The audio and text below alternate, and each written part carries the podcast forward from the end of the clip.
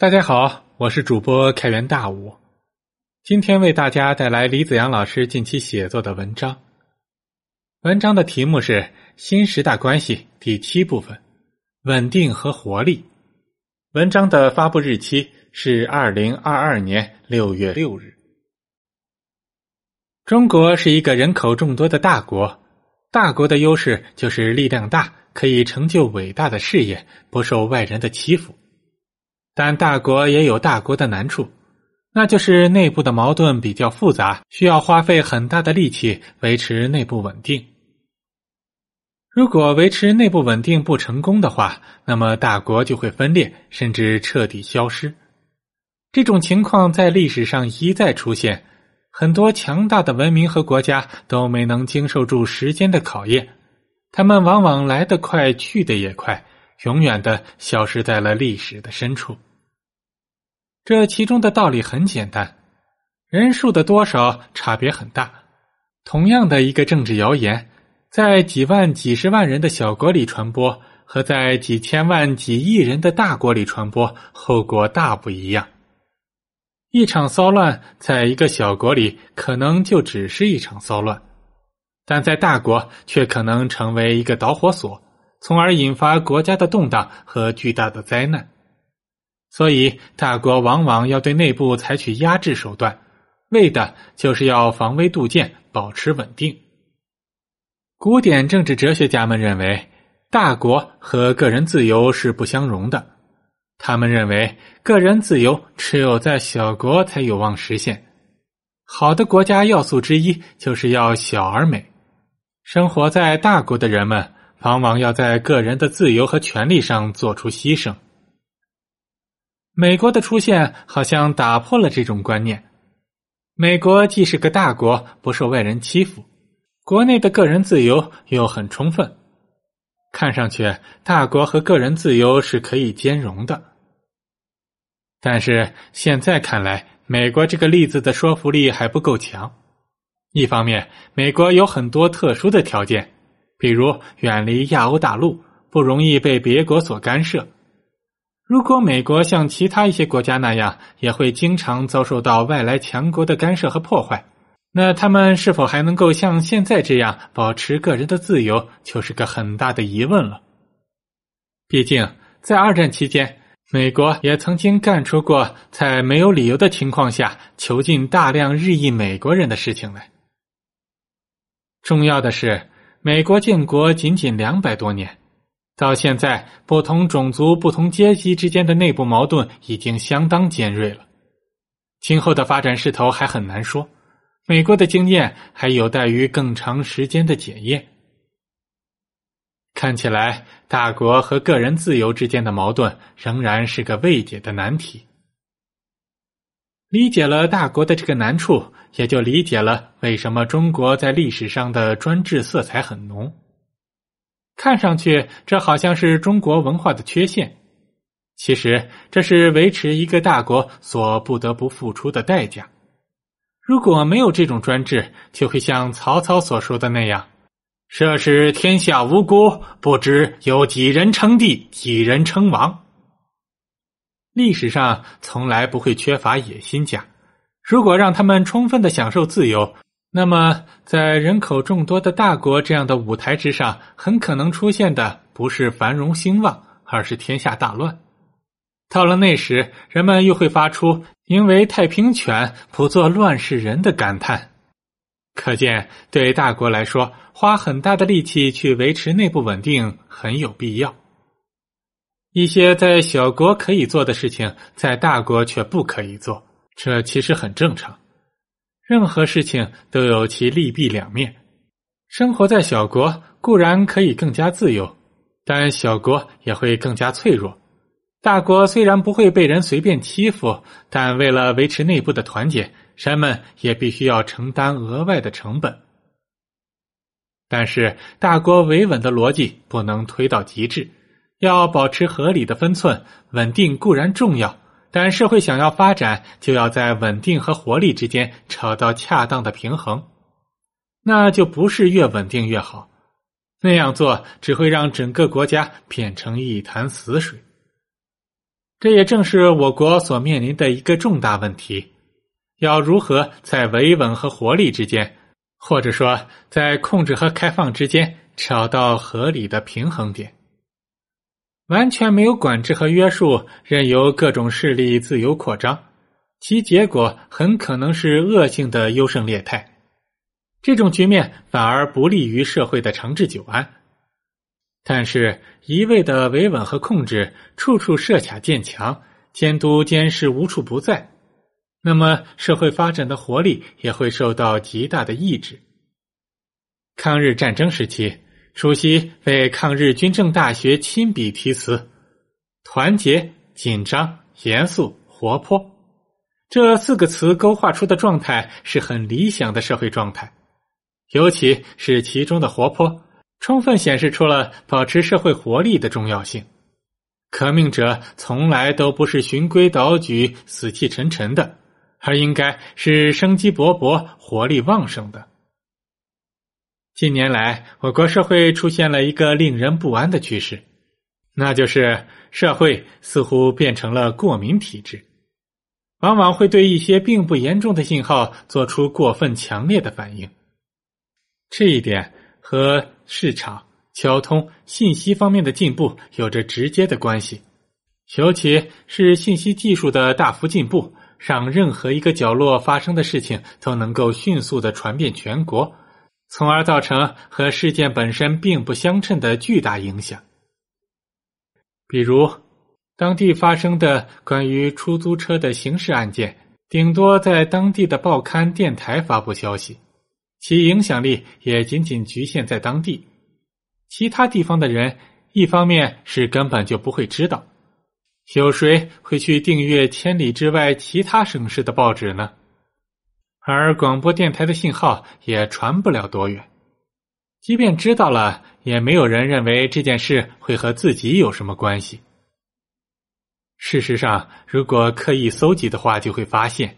以前关于出租车的刑事案件其实并不少，但他们从未引起过全国范围内的舆论风潮。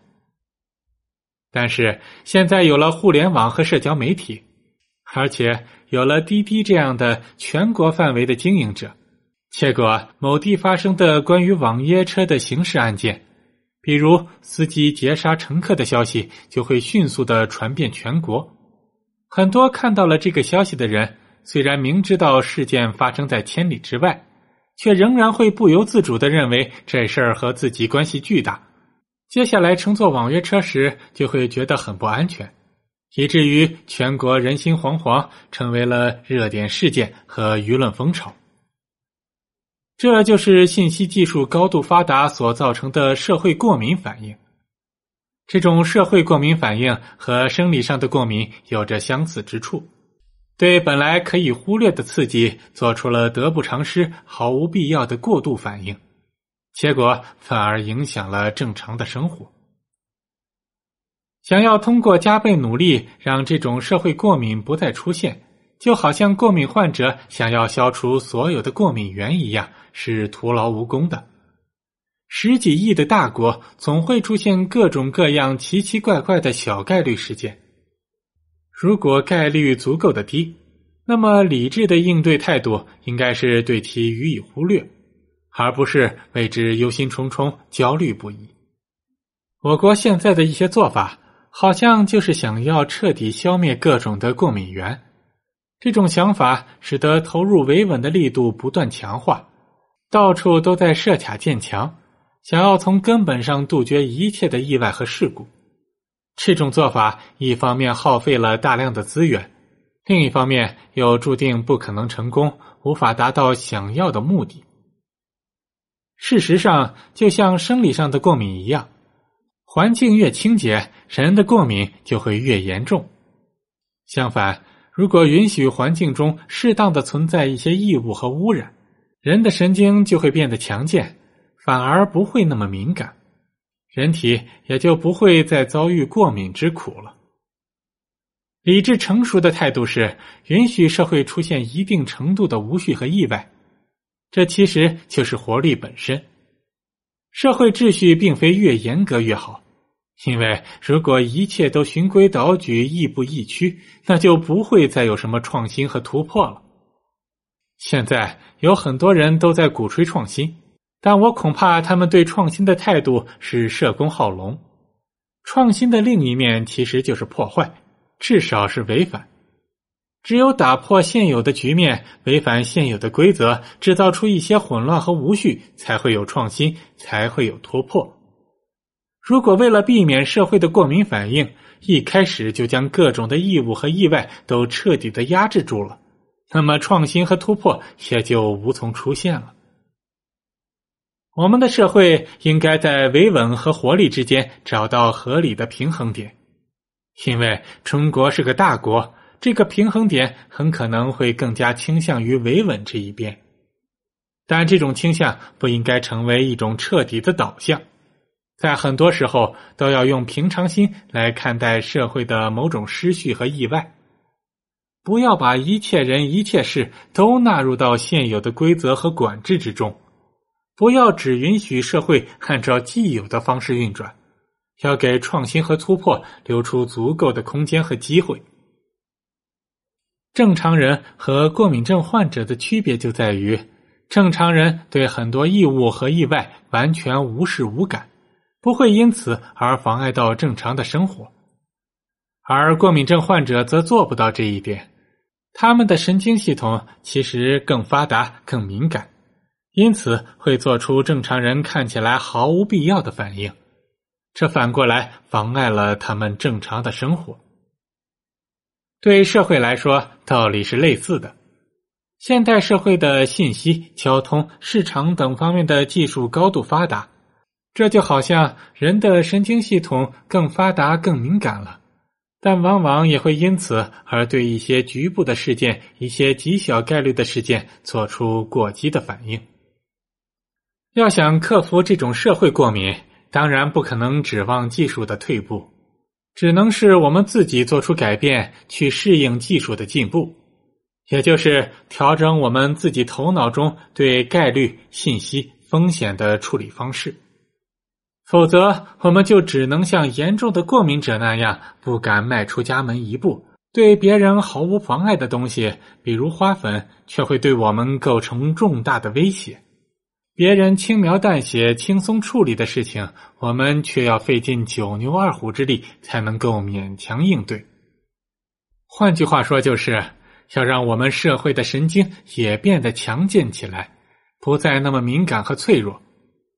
技术的进步应该让我们更加强大，而不是更加虚弱；应该让我们更能经得起风雨，而不是变得弱不禁风。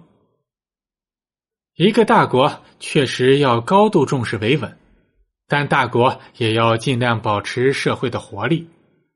团结、紧张、严肃、活泼，缺一不可。社会要保持适当的容错率。要敢于接受一定程度的无序甚至混乱，国泰民安、天下太平的重点不在于毫无意外，而在于长期的可持续性。水至清则无鱼，秩序过分严格反而会扼杀社会的活力。从进化的角度来看，那些对环境百分之百适应的生物体反而会更加危险。因为一旦环境发生了改变，他们就会感到不适应，而环境的变化又是不可避免、必然发生的。所以，从长时段来看，最有适应力、最能持续存活延续的生物体，反而是那些在哪个环境里都能大致适应，但又不能完全适应，需要时时做出调整和修正的生物。也就是说，适当的失去、错误。混乱、意外其实并非全是坏事，因为这其中正包含着面向未来的开放性因素。在此处的失序和错误，换个环境反而会成为合适和正确。社会应该追求秩序和稳定，尤其是像中国这样的大国，稳定更是重中之重。但这种维稳不应该是没有限度的，应该适可而止。社会需要给活力留出足够的空间。团结、紧张、严肃、活泼，这才是健康的、可持续的状态。以上是本文的全部内容。更多精彩文章，请关注李子阳的同名微信公众号。我是开元大武，我们下期再见。